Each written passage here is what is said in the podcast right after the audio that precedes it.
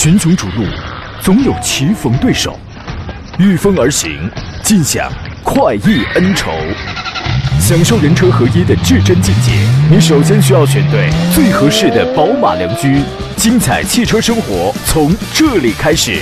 买车意见领袖，权威专家团队聚会团购买车，专业评测试驾，主持人杨洋为你客观权威解析。这里是购车联盟。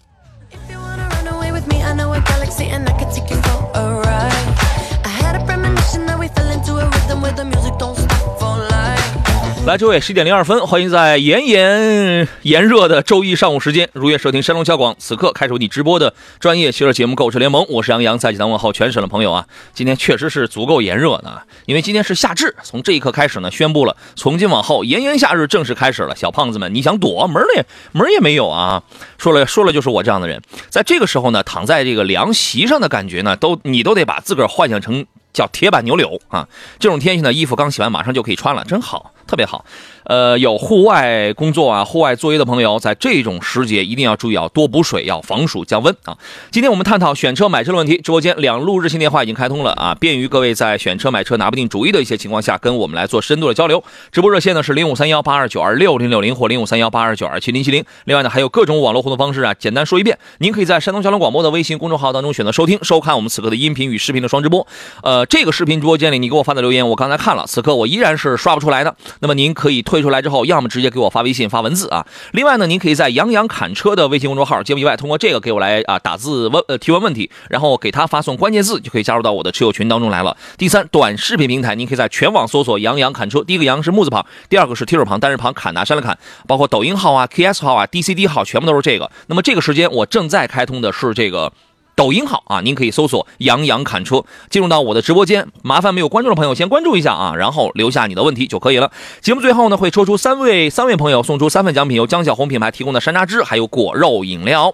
今天做上宾呢是来自济南品家二手车的石占平石老师，你好，腿哥，哎，杨好，各位车友好。走啊！今天中午咱们出去约个饭去啊。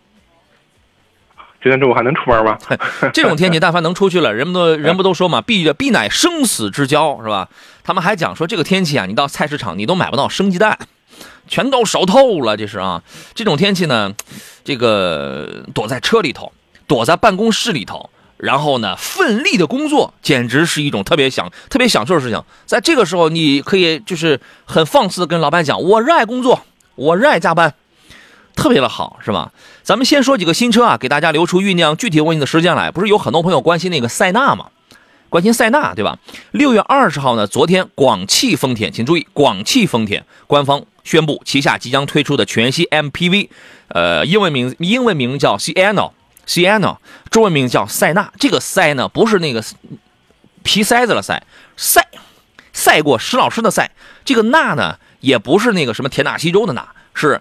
那那个的纳塞纳，这要在广汽丰田家里要这个国产了。其实它就是海外的 Sienna 的一个国产版本，今年年内就会发布，明年上市。那么同时呢，一汽丰田也会出 Sienna，它也会国产，就是又是姐妹车型。从这个消息我们可以看出来，广丰的这个国产的塞纳应该会抢先上市啊。这个官方还解释说，这俩字儿我有含义啊，赛就是代表了赛过、超越，那就是刹那不负片刻之快乐，也预示着这台车它的定位是一台家用的 MPV。呃，气场呢，就是 TNGA 平台是什么亚洲龙，就是那种风格那种脸儿什么啊，然后中控层次分明，就是那种设计风格是基本一致的。海外版的 Sienna 的呢，它它的第二排是双座的布局，第三排是三座，就是二加二加三的这种空间布局。国产之后呢，预计也将采用这种座椅布局，就是这种呢。就是二排呢，家里有两个娃娃都需要坐安全座椅了。这种呢，反正坐起来你旁边就没法坐大人，但是呢，坐成人还是蛮舒服的。二点五的自吸加电机的这么一套混动系统，大家耳熟能详，配行星齿轮式的 e CVT 的变速器，啊，也有可能会配 e four 的电子四驱系统。广汽丰田的国产版的 Sienna 马上就要上市，最快今年年底。对于这个车，您期待吗，石老师？啊，其实从最近车市来看的话，可能整个 MPV 车型里面增长还比较快啊。特别是我觉得塞纳这款车的话，其实从今年年初吧啊，包括一些各大平台消息一直说可能要国产，其实我觉得整体的还是大家关注度还是比较高的啊。嗯。但是客观来说的话，我觉得这个塞纳国产以后呢，其实还是一个比较 相对说全新的大的一个改款是吧啊？包括它的整个这个动力系统换成这个油电混合啊，包括还新的一些这个平台或者技术的一些应用，其实和我们之前接触的，你包括像平进口的塞纳，我觉得整体的变化还是比较大。太大了，原来三点五 V 六四驱的那个，现在已经没了，已经成为绝唱了，是吧？对，嗯。嗯，其实我觉得这个三大之所以大家关注的话，可能之前还是我们说相对说有一个比较良好的一个市场的一个算是一个表现吧啊，因为之前基本上是平行进口状态。但是现在发现，我觉得关于这个价格区间的一些这个 MPV 车型呢，我觉得各个厂家也都在发力啊。就我觉得一个是可能塞纳一个空间的优势，另外的话，你像现在我们常见的像这个别克的 GL 八，你像它的艾维亚版本是吧？我觉得整体的配置的丰富程度啊。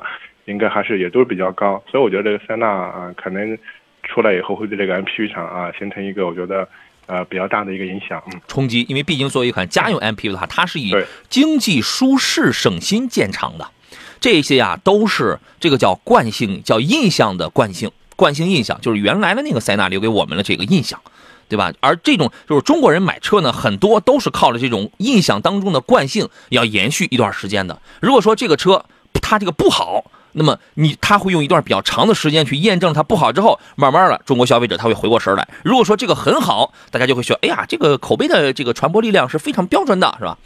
都是这样的问题啊。有人说小胖子们可以安心减肥了啊，是我最近正有正有此意，好吧？另外呢，还有一个新车刚刚开启了预售。说完这个车之后，马上来解答问题啊。广汽传祺的影豹，影子的影，豹子的豹啊。这个影豹这个车，大家去看一下，这个有两种外观，颜值非常犀利。刚刚公布了预售价是九八八，四个配置，九八八到幺二八八，全部都是一点五 T 的排量的车。那么这个车呢，呃，这个叫嚣啊，这个口号呢是要剑指思域啊，要见着思域，因为。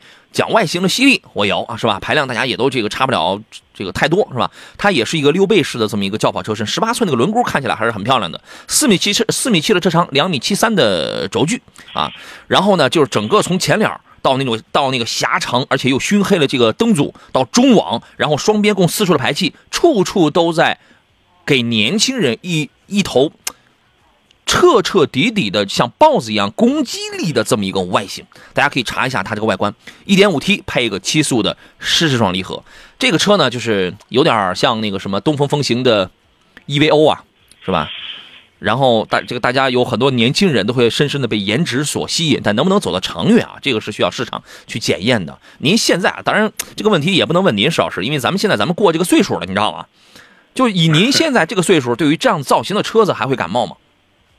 嗯，其实是这样，我个人还是比较喜欢开车的啊，嗯，包括一些性能和操控方面这种一比较优越的车子，我个人还是比较喜欢的啊，嗯，因为野豹这款车应该是从上海车展应该是正式亮相是吧啊？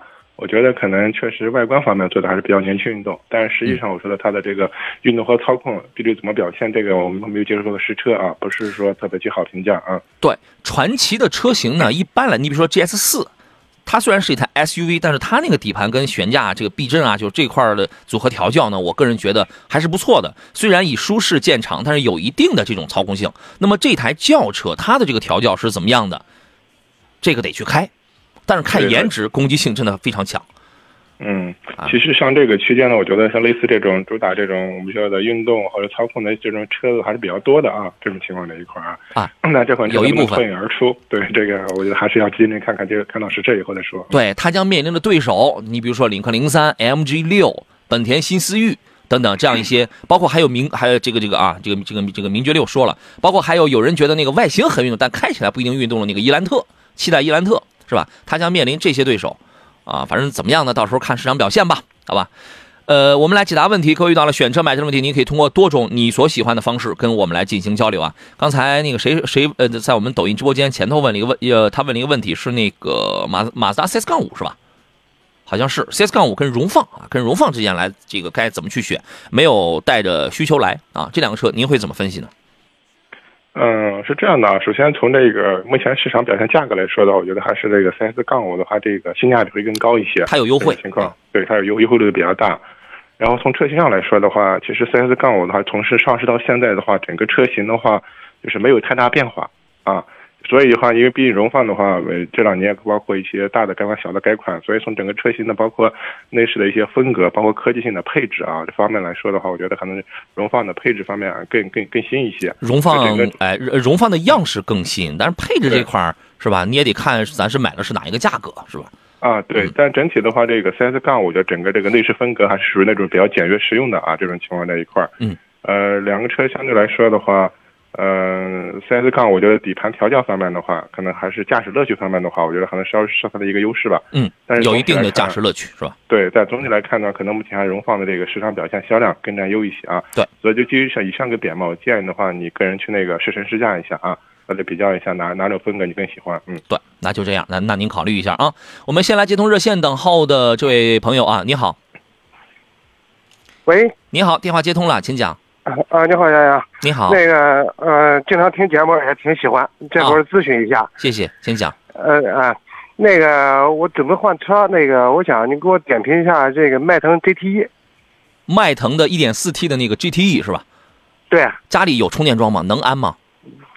应该能安，我那个小应该能下班我看他们有安的，啊，是吧？那能安这就好啊。平时每天开车的里程在三十四十公里，啊，差不多吧，哎呀，那这个我觉得它就是 还比较合适。反正这个小车呢，开起来提速挺快，而且还带 GT1 那个按键，还能模拟声浪呢，是吧？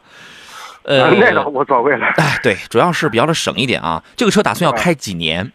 有计划吗？呃，嗯，这个还没打算，是吧？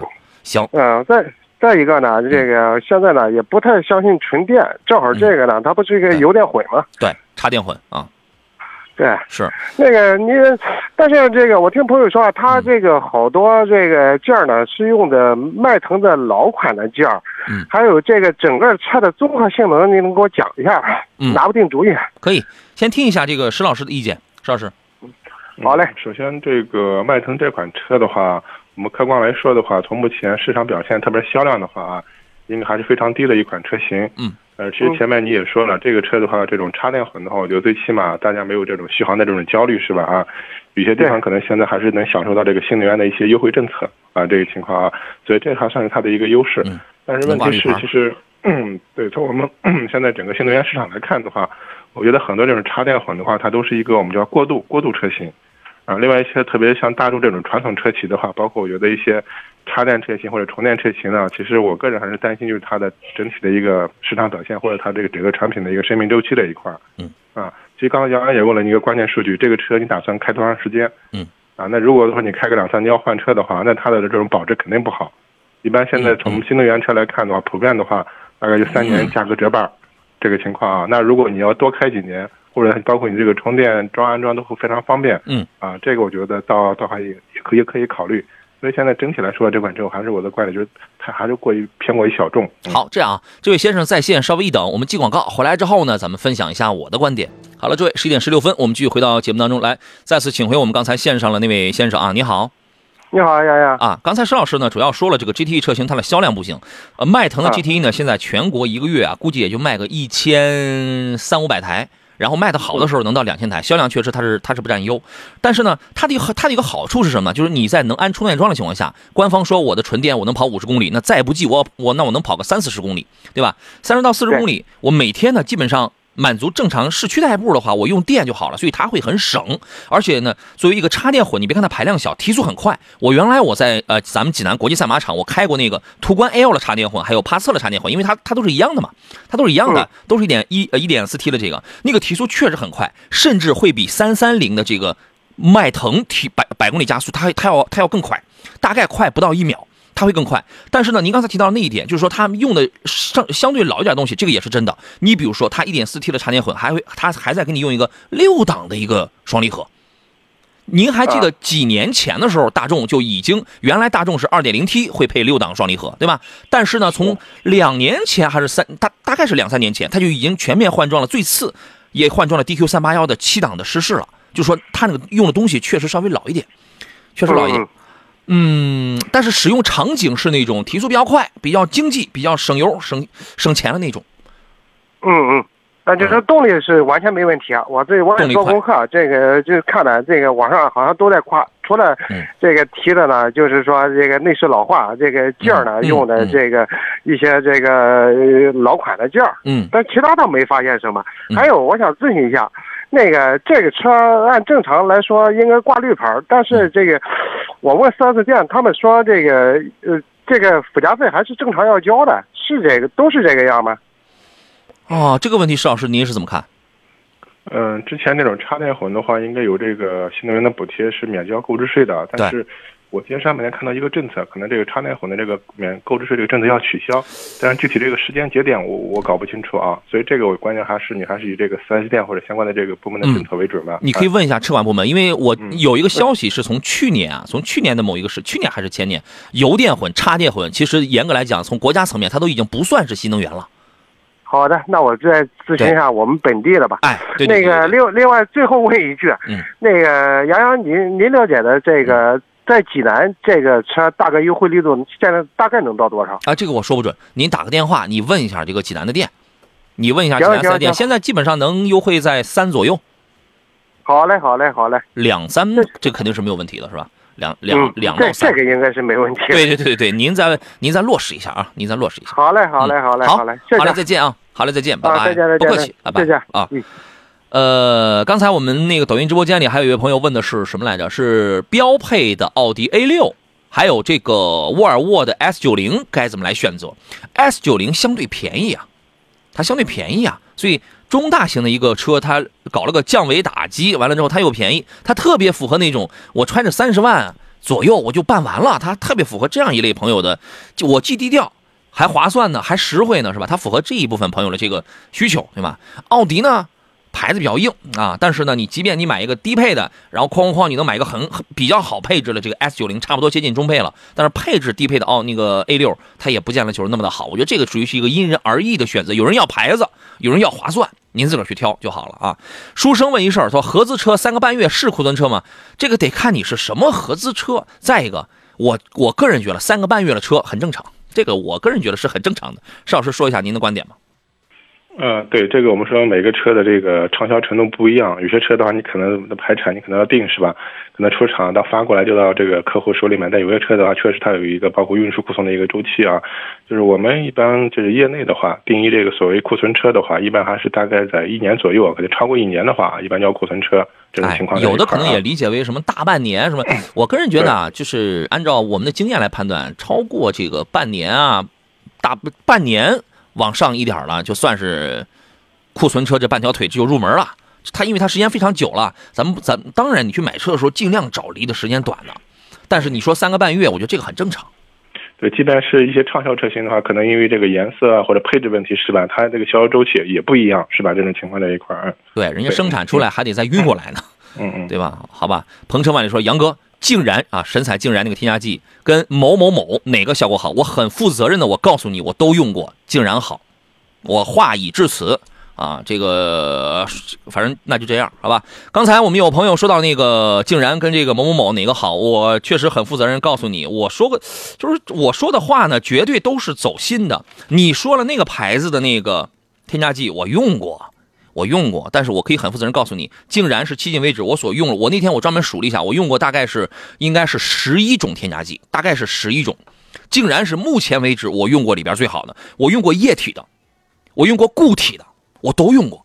啊，因为我不太爱惜我的车子，基本上我接触到有什么样的产品，朋友给我推荐什么样的产品，我就拿我自己的车，我就随便试，因为我是我对这个车啊，我还真不是特别爱惜那那一类人。啊，所以说我这个不太顾及这个，竟然效果非常好。它为什么就是它的除碳效果为什么好？它主要首先基本原理大家大家都是一样的，大大家瞄瞄准的目标都是一样的，我就是除积碳。那么为什么竟然它除的好？第一，它的成分好，它是第五代异构聚醚胺，这个成分的成本本身它就会比较高。普通燃油添加剂，它它那个成分叫什么来着？反正它不是这个。所以这个成分在高温环境下除积碳能力本身它就会更强，直接给你溶解之后燃烧排放掉了。它是它它是这样的，很多添加剂是给你有的就是清来清去的这种溶解之后，它是给你堵在那儿了，你懂吧？第二一个是什么呢？它的清洁率是百分之九十六，普通的只有百分之八十三。第三一个它的容量大，它是三百七十五毫升那么一罐一个一个一个金属罐容量要更大，好吧？价格你会发现都差不多，那个卖一百六啊，这个卖这个是在咱们这这个平时是卖一百九十几来着，在咱们节目当中是一个专属价，它是幺五八。啊，你三万公里以内你用一瓶，三到五万公里连续用两箱油用两瓶，五万公里以上什么连续用这个三箱油用这个三瓶就可以。您自个儿去体验体验。啊，你你听说过你所指的那个什么什么什么那个添加剂是什么全球就是德国呃这个博士车联、法国米其林持家、德国马牌百事德这样企业的这样企业的战略用呃战略养护用品供应商吗？你听说过吗？没有吧？竟然是因为竟然背后的神采科技这个公司，它就是给这些全球的企业来供这些养护品的，所以所以你就懂了，对吧？而你听说过有添加剂给你的，他自己买了保险，你的车因为他出了问题，他是给你赔车的吗？你听说过吗？竟然是，啊，所以这个产品还是很自信的。好吧，这个我得让他们给我发点这个试用装来啊！发送“给力”两个字到呃不不，这个不是给力了，错了，发送“清洁”两个字到山东交通广播的微信公众号上，你就可以收到有一个回执，好吧？有买了有用过的朋友也欢迎跟我们来这个分享一下。我们这个车友群里的朋友，从那个去年对，从去年就开始，我们车友群里就一直有朋友，然后这个都在这用，好吧？关键字不是发除碳添这个添加剂，就发两个字儿“清洁”。到那个，而且也不要在我们的那个视频直播间里发，那个你收不到，在微信公众号上发，那就这样了，好吧？呃，孤藤的问题是，杨哥能聊聊领克零一吗？领克零一这个车你完全是可以买的，你完全可以买，就看你买哪一个配置的，就看你的预算。一般来讲，这个耀哈喽这个版本啊，不，你无论是零一啊还是零五啊，这个版本我觉得啊，配置做工挺到位的啊。呃，请石老师来评价一下，您对于领克零一现在的市场表现是一个什么样的评价？啊，领克零一的话，我觉得应该一直是这个领克系列里面相对说一个比较这个主力车型了啊。这个车啊，上市几年来看呢，整体的市场表现非常不错啊。呃，包括2.0的这个 T 的这个动力，然后整个车的这个运动操控还是不错。另外，整个车我觉得内饰的一些做工啊，材料用的也是非常不错的这么一款车型。呃，所以这款车目前整体的我觉得还是比较趋于成熟稳定啊。呃，那个看好的可以入手，就是关键是你看哪个配置，哪个预算了啊。好嘞，谁与争锋说：“杨老师你好，前天宝马店里让我们去提车了，不用加价了啊，祝贺你啊。”呃，小楼听风雨说：“1.5T 的冠道在东北家用可以吗？”你这个说实话有点危险。有本田的这个发动机啊，你现在这个季节你肯定它是没有问题的，但是你说你冬天呢？你东北咱冬天是不是也得零下二十多度啊？那你这玩意儿你你超过零下七八度，它就是它就是个杠。我个人觉得危险，你研究一下。你了解一下啊！奔跑说杨老师朋友想买一台四 S 四 S 店的试驾车，要买的话注意哪些问题？一是价格，二是车况啊，也看你是什么试驾车。因为通常这店里边这些所有的试驾车啊，甭管是走经济路线还是走运动路线的，都是可劲儿的造啊，是吧？邵老师，你有什么建议呢？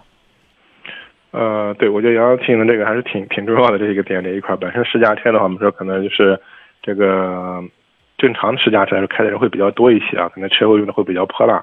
其实我觉得还有一个那个细节一个点的话，我可以提醒一下啊，就是还是要看一下这个车的过去的一个维修保养记录。嗯啊，我们之前是碰到一些试乘试驾车的话，可能我们说一些特别一些比较新的车，呃，配件供应不是很充足，但是有些四 S 店为了维修的话，可能从试乘试驾车拆拆一些零部件，包括走一些理赔啊，确实真有真有，确实有些这个试乘试驾车个这个理赔记录非常难看。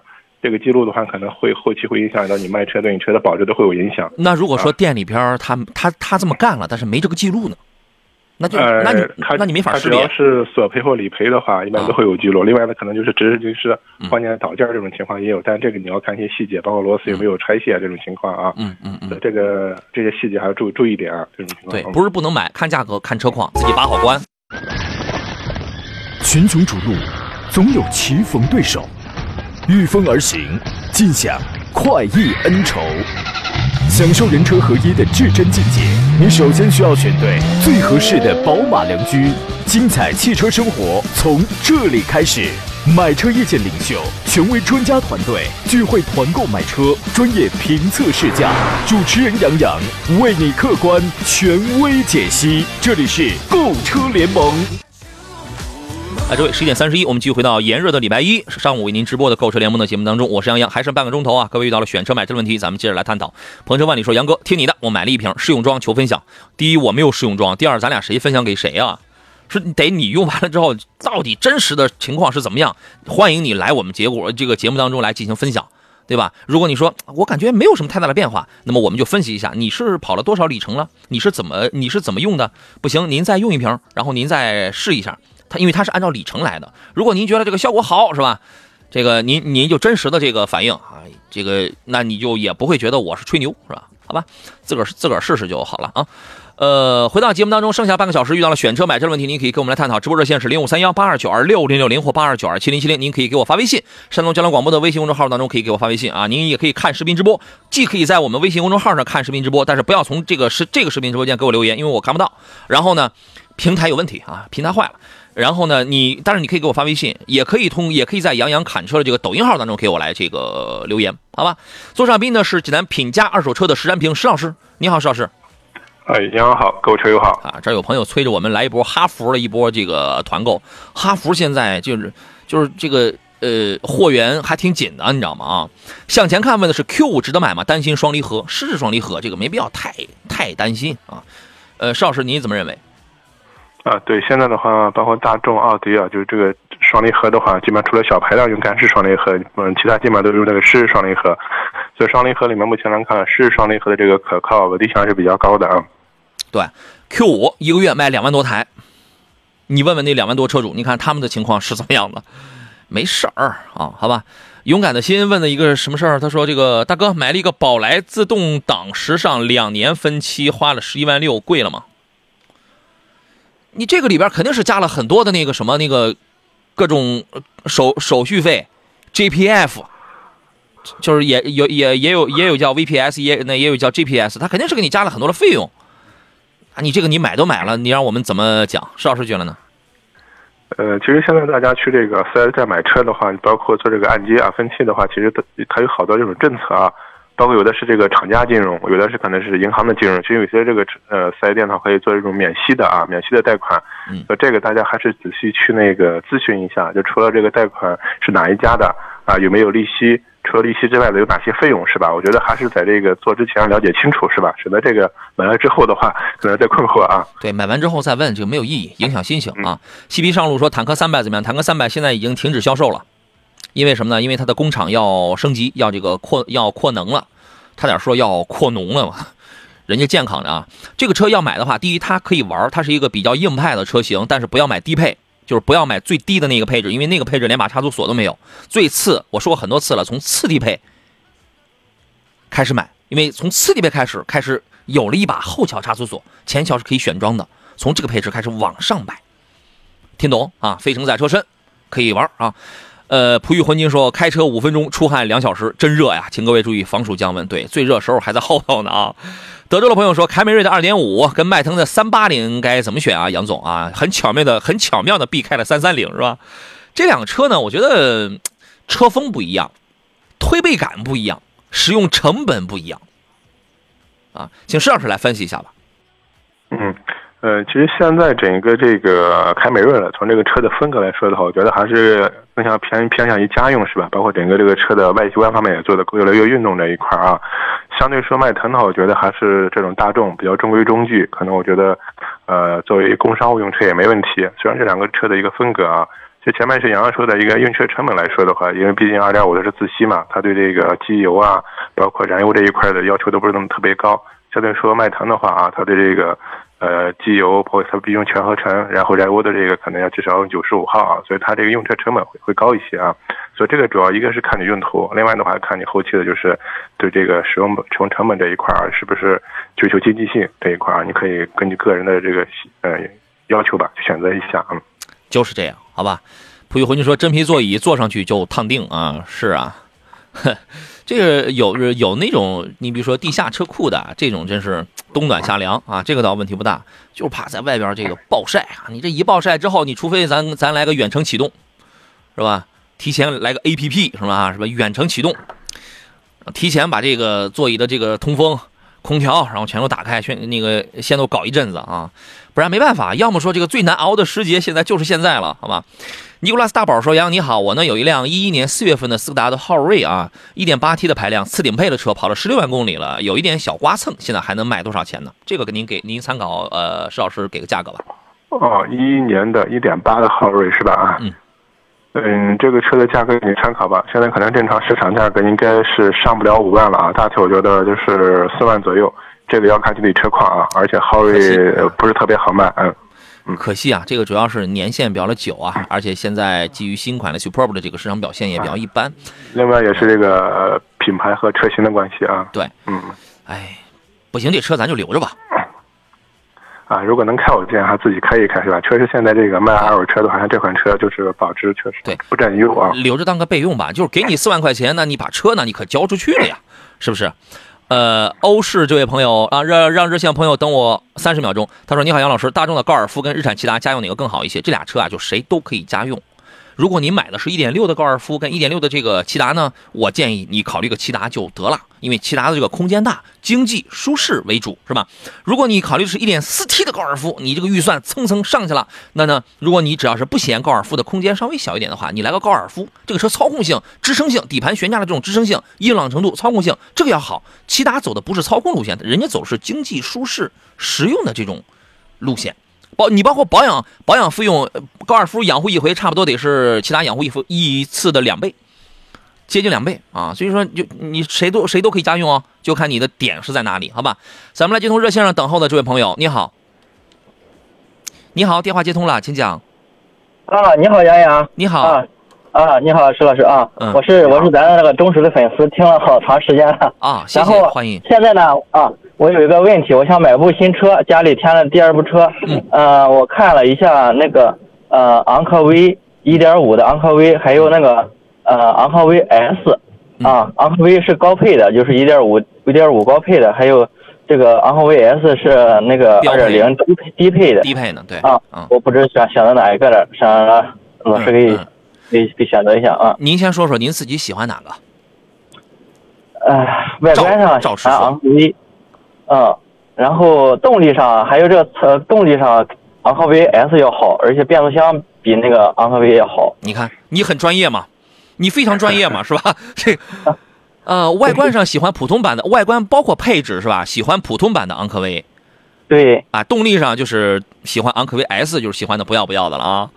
对，嗯，很纠结啊昂。来昂科威 S 呃有没有小毛病或者什么的后行期的？，明白了。啊先你先听一下施老师的建议。好，呃，其实就是我不知道你的这个预算就是非要卡到这个点上吗？还是呃从整个这个车的这个动力方面来说呢？其实我还是建议的话，还是上 2.0T 的啊，这个昂科威，确实 1.5T 的这个昂科威动力一般，包括动力前面带这个变速箱啊，变速箱确实就是很多车也是出问题这种情况啊。嗯嗯所以我我建议，如果昂科威的话，真是还是 2.0T 的会更好一些。直接买啊昂科威 S，、就是啊，我给你一个建议是什么呢？这个第一，昂科威 S 在颜值上也并不难看，对吧？它嗯它也并不难看，它可能空间啊，这个三维的尺寸比普通版的昂科威稍微短一点，稍微小一点，对吧？嗯然后配置方面呢，作为一个顶配的 1.5T 的这个普通版的昂科威，配置肯定它要更细腻，它要更细法。你比如说该有的那些什么那些座椅的支撑啊。调节呀、它武装的特别的全，而且前排座椅既带通风又带加热。咱那个标配的昂科威 S 啥玩意儿没有，是吧？嗯啥玩意没有。但是呢，从大的方面上去讲二点零 T 的这个，无论是从动力还是从变速箱上，其实要完全秒杀掉那个一点五 T 配七档的双离合的这个普通版。对对对，我配置的东西，我觉得后期好搞，起码得先买一个大大的方面是是这个没问题的，是吧？对对三大件儿哈，的话嗯，对从优先级来说的话，先看大件儿是吧？然后再看配置其他的啊。对对对对对对先看大对对方面。对，就是同样的，然后那个大概裸车在十七万左右的，嗯老师还有没有别的推荐？裸车在十七万，想要涡轮增压的还是自然吸气的？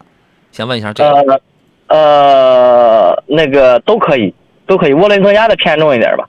啊嗯，有啊，来，石老师给他来几个。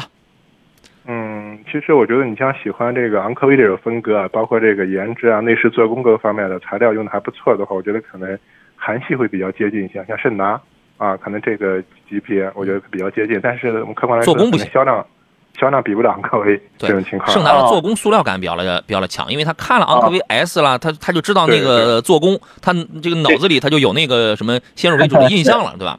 嗯，是。嗯嗯，其他的还你还真找不太到啊，你还真找不太到就是做工能与之媲美的。你可以看看这个，区间的话有几款，但是可能我觉得整体的这个外观内饰的这种风格方面啊，哎。还是媲美昂科威的反正反正车呢，你可以看，你比如说什么领克年轻点的领克零一，然后呢，嗯。这个配置做工方面也还不错的那个福特锐际，你这个这个锐际，哎嗯，这个你也可以看，你说它的，的嗯，它的配置做工也还算是不错了。然后呢，还有就是什么日系的那种老牌的选手，你比如说 CS 杠五啊、奇骏呐、什么这样了，嗯大家走的嗯路线可能不是一致的，对吧？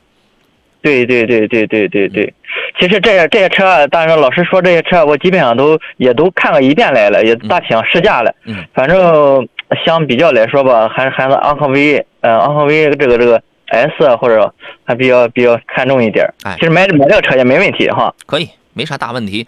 呃，就是按照通用的车呢，一般来讲，按照我的经验啊，就是反正六万八万公里以后，指不定就会出点什么小的问题，什么这个地方渗个油啊，那个地方鼓个灯泡啊，反正是吧？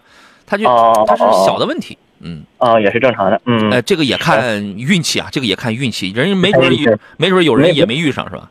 对，没啥大毛病啊。对对这个车，哦，那也好，那也好，行 OK 行那就这样，OK，啊。谢谢杨洋，谢谢两位好嘞，再见。好嘞，拜拜拜，拜拜拜。一边聊着天儿啊，我发现我们这个微信平台都打不开了，我不停的在这刷新，上哪儿去了？这是，哎呀，得嘞。呃啊，刚才说那个 S 九零跟奥迪 A 六低配该怎么来选？刚才呃有类似的朋友已经问过这个问题了。你要想图个划算的话，你拿着买低配 A 六钱，你能买到一个很好配置的 S 九零，对吧？牌子不如 A 六硬，但它划算啊。你如果在意牌子，包括什么以后那就是那种保值率什么的，即便是低配的 A 六没啥配置，但牌子硬啊，我是这样认为的。中午阳光好，说这个你好，洋洋，我是你的忠实听众啊，谢谢。想买一个省心的二十万左右的经济的车，小毛病少的车，麻烦给给推荐一下。第一啊，不知道你是什么你是什么车型，是轿车啊、MPV 啊还是 SUV？第二呢，从大面上去讲呢，在一些比较表现比较优异的一线的。你你还真别看不上日系品牌啊！我对日系品牌我是无感的，但是你如果开的时间很久，就你还真追求还得省心的，还得经济的，小毛病还得少的，从大面上大概率上，你恐怕还得倾向于这个车种要多一点啊。听听施老师的意见吧。嗯，对，我觉得这个还是要从车型上来先去先去界定一下这种情况啊。那如果说你主要看重这个经济性的话，我觉得像日系 SUV 里面，我觉得现在像荣放2.0的自吸啊，相对说就是用起来就比较经济。包括我觉得这个天籁啊，也是属于这个用起来比较经济的车型了。然后的话，如果说到轿车的话，这个级别也是要包括2.0的这种凯美瑞，包括天籁这种车型，我觉得，呃，最起码经济性确实它是比较占优的。嗯。好吧，这些您看一下，根据这个不同的这个车型，先确定一下啊。再一个呢，呃，确实也要看您这个车打算要用几年啊，有没有这样一个计划？如果没有的话，那么咱们就说说你一年差不多咱们这个里程在多少啊？能养护几回啊？是吧？那咱们就算一算，实际的算一算啊。咱们先进广告。来，十一点四十六，回到我们今天最后一段的这个节目当中，我们一位朋友叫叫呃叫星际。哎，星际，你前边是不是还有留言？我没看到啊！上来就问手动挡的哪款合适？你问的啥呀？啥手动挡哪款比较的合适？啊，现在买手动挡人已经越来越少了啊！刚才那位邵师，刚才那位就是问二十左右想要经济省心的这位朋友啊，他又补充了一个条件：第一，他四十九岁。你看我所说的所有的这些条件，在我们的给的建议的时候，绝对都是有都是有用的。年龄四十九岁，那你四十九岁，我就不可能给你推荐太另类的，对吧？第二呢，考虑轿车。啊，我刚才我跟他说，你买个二点零的这个亚洲龙吧，要么就搞一个二，如果是有一颗这个不老的心，喜欢动力操控的话，来个二点零 T 的这个新天籁吧，对吧？亚洲龙的这个气质呢，我觉得还比较符合这种庄重持重的、有身份的这种这种年龄段吧。然后呢，德系在这个价位，原来帕萨特、迈腾也都是 OK 的三三零是吧？但是现在呢，它是比较危险，它有一定危险的这个概率，颗粒物捕捉器的问题，对吧？然后呢？法系跟韩系在这个价位没有什么特别有竞争力的这个轿车产品。你说有个时代索纳塔吧，那个基本上压在二十以内了，啊，那基本就是这些了。石老师有什么分析跟呃建议的车型吗？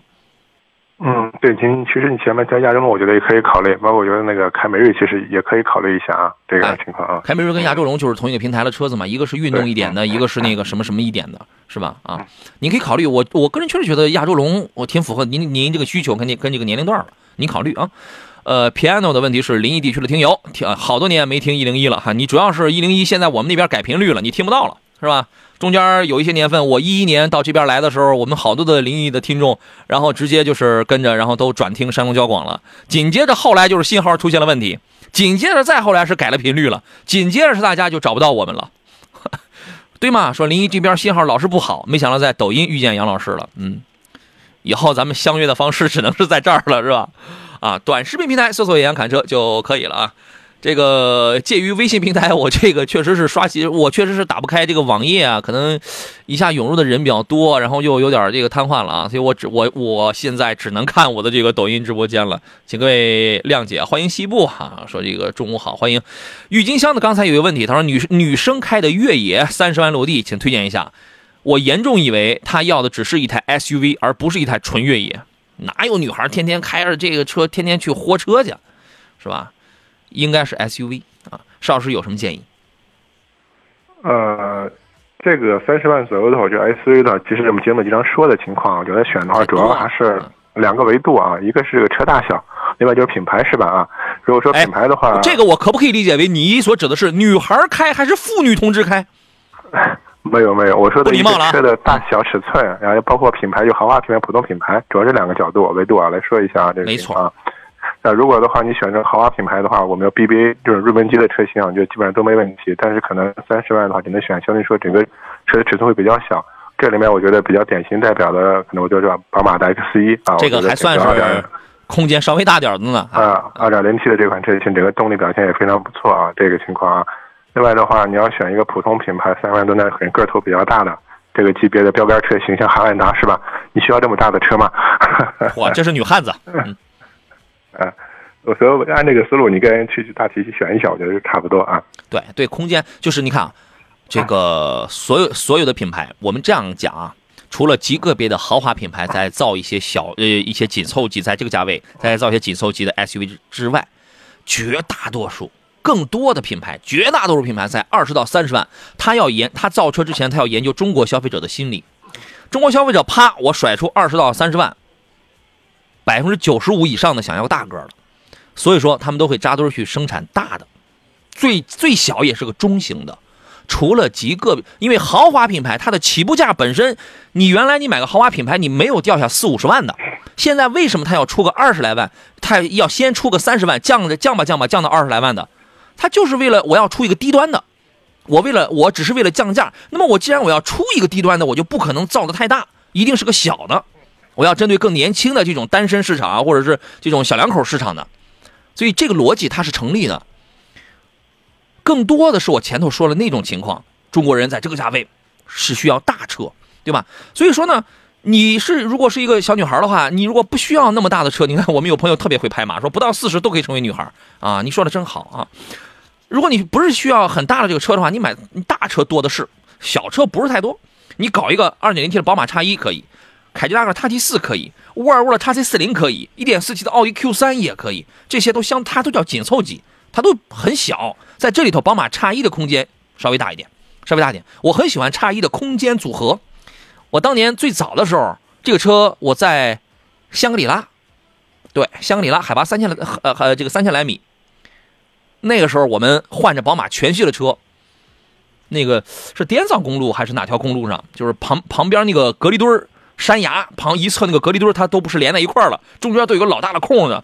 我们在那上面开的飞快，换着车开，五系三五系三系呃叉一，那个时候还有插电的插电混的这个叉一，我们换着车开的飞快，随便开。啊，这个那个小车呢，很紧凑，但空间利用率，那个他们叫什么叫得机叫得机率啊，还是叫什么东西？可是买买房有是不是有一个叫有效容积率，还是叫这个得机率的？那个是比较高的，后排不平一千六百一一千六百多升，啊，还比较实用，我挺喜欢这个。您琢磨啊，朋友试金问的是，如果资金充足的话，是买 Q 七呢，还是 A 六或者一些低调的 SUV 呢？这个还真不好讲，因人而异啊。Q 七如果资金充裕，Q 七 A 六 A 六那里能买个五五，能买个很好的配置，还是低调的 SUV，因人而异。邵老师，您分析一下吧，我觉得这个得琢磨人。对啊，我觉得这个真的是因人而异啊，包括你的这个。呃，可能有些人考虑到什么职业啊，或者什么圈子啊这种关系吧，这一块儿，有些人喜欢低调，可能有些人喜欢可能需要高调这种情况在一块儿，就有些人可能不理解，我花个呃呃五六十万买一个奥迪 A 六是吧？但是确实有人就是就是可能我不能买买买 A 八或者不能买一个级别更高的，那我宁愿花一个比较高的价买一个性能好的车是吧？这种情况，当然，本身可能奥迪这个品牌，有人觉得我比比比比比比这个宝马、奔驰可能比较低调一些啊。但有些人觉得，可能奥迪都太高调了，是吧？可能还要买一个再低调的这种 情况啊。因人而异吧，这个因人而异啊。你研究一下，第一，咱想要个啥？第二呢，我的职业啊，或者我身边的这个朋友圈子啊，它是个什么样的情况？有一种低调也叫高调，是是吧？你这个这个真不好讲啊。我觉得这个 A 六呢，你是多么爱那个三点零 T 的这个 A 六，你要是真很爱它的话，你那你可以考虑，那你可真是低调中的高调啊，是不是？不然的话，你是搞个 Q 七啊，要么就沃尔沃 x C 九零啊，宝马 x 五啊，途锐啊，你看这里边有高调了，也有这高也稍微高调点了，也有稍微低调点了，您自个儿琢磨吧啊。呃，三全沈阳篮网的三巨头回家了，怎么看？我我就没看，自从那个啥，这个我就不看 NBA 了啊。这个但是蔡老板呢？是吧？我我觉得，你看中国人篮网的这个老板，然后很多的这个中国元中国元素也成为了这个交呃交流的这么一个桥梁。我觉得交流的非常的好。我觉得这个蔡老板我还是比较关注的啊。这个俗话说“拳怕少壮”，这话是对的，“拳怕少壮”啊。一些上了年纪的这个老同志啊，技术很华丽啊，但你这玩意儿你撑不住整个系列赛啊！哇，那年轻人字母哥什么框框的，是吧？全怕少壮啊，再来过呗，再来过啊！呃，还有朋友问了一个二手车，九座版二手的大通 G 幺零，福特的途锐欧的自动挡，哪款值得入手？五万公里左右，大概什么价位啊？您给个价吧。呃，这个我觉得你还是要看实车了啊，因为毕竟是二手车嘛，车况这个还是更重要的。像这个，还说的是五万公里左右是吧？公里数、呃，对，五万公里左右啊。呃，你可能大体的话，我觉得应该这种车保值都不太占优势啊。大体的话，应该打一个七折左右，可能六五折到七折这么一个价格啊。嗯，看车看看配置。嗯得嘞，今天三份奖品我先送出啊，由江小红品牌给我们提供的这个健康饮品，一个是山楂汁，一个是阿胶炖枣的果仁饮料，谢谢江小红品牌啊。这个要送给西部，还有九尾神猪，还有中午阳光好，西部九尾神猪，中午阳光好，三位朋友啊。这个今天因为微信平台最后的时候瘫痪了。所以我们就不从微信上抽了。这个三位呢，恭喜啊！您可以给在抖音上给我发一个私信，发了您的这个收件地址就可以了啊。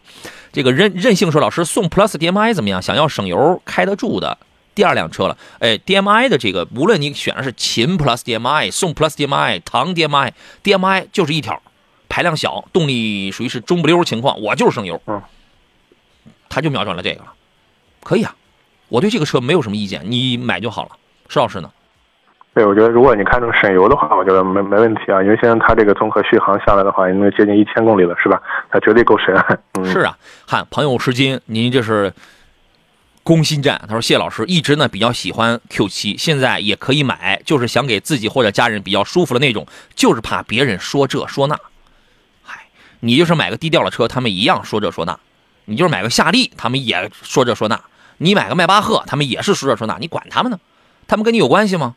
生活的是他们的还是你的？我反正我就不太 care，我就不太 care 那种杂音啊。可能我也是干这行干的多了吧。这个老郭说，这个相声行这个特别的乱，我我们这行业也很乱。可能这个就我就属于是那种千锤百炼了啊，千锤百炼了，就是摔摔打打，这个千锤百炼出来。所以我现在我就不大 care。你会发现，你越不大 care 的时候，你的心情越好。你你过得越好，比他们谁都强。哎呀，好气人啊！太太气人了，太气愤了。邵老师，快，您给劝劝他。啊，我觉得这个还是啊，就是花自己钱买自己喜欢的东西啊，这个这个没问题。哎，哎，好吧，这事儿呢，我们也不好说说这太多。虽然也有朋友给我们鼓劲儿说说的对，是吧？我觉得也有说的过分的地方，我也得反省反省啊。这个。还有朋友问的是昂科威 Plus 跟途观 L 该怎么来选？还有人说杨，你你本身心态好，你错了。我的心态曾经很，你们谁都不知道，有有一段时间非常不好，调整调整啊。这个来说说这两个，昂科威 Plus 跟途观 L。啊，一个昂科威 Plus 的话，应该是这两天刚刚正式上市，也公布了售价了啊，二十二万多起啊，到三十，二十二到三十啊。对，因为我觉得这种后发的这种车型的话，首先的话，它整体的在一些包括配置，包括整个内饰仪表的科技这种这丰富程度上，我觉得还是占优势的这种情况这一块儿。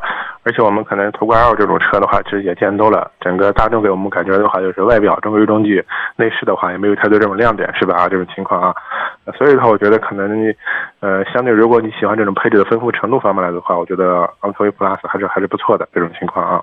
更新、更豪华，昂科威 Plus 是有优势，但是现在别买，嗯现在别买，等降价，很快涨价就担心我们这个价格是吧？啊，因为别刻意给我们感觉可能这个这个价格有有有有优惠是吧？等着看行了，别克的价格绷不住，很快就会价格它就会跳，你知道吧？它就会跳水，不是涨价，它是往它是往下跳，好吧？等等啊，今天时间关系咱们就到这儿了，再次感谢来自济南品价二手车的石占平老师，各位有二手车，尤其济南的朋友啊，有二手车方面的需要可以搜索一下，请石老师给帮一下忙，谢谢您，再见。好，再见啊。也感谢电幕前诸位的收听，还有这个收看啊。节目以外的时间呢，欢迎各位啊。有朋友问 A 六的双离合可以买，没问题。呃，给老爸开是吧？这个车合适，你放心吧，合合适啊。呃，节目以外呢，欢迎各位搜索“杨洋侃车”四个字，第一个“杨”是木字旁，第二个“杨”是提手旁，单人旁，侃大山的侃，可以找到我的微信公众号啊，可以找到我的这个呃抖音号啊，还有其他的短人短视频号都可以。这个有时间的话，晚上的时间。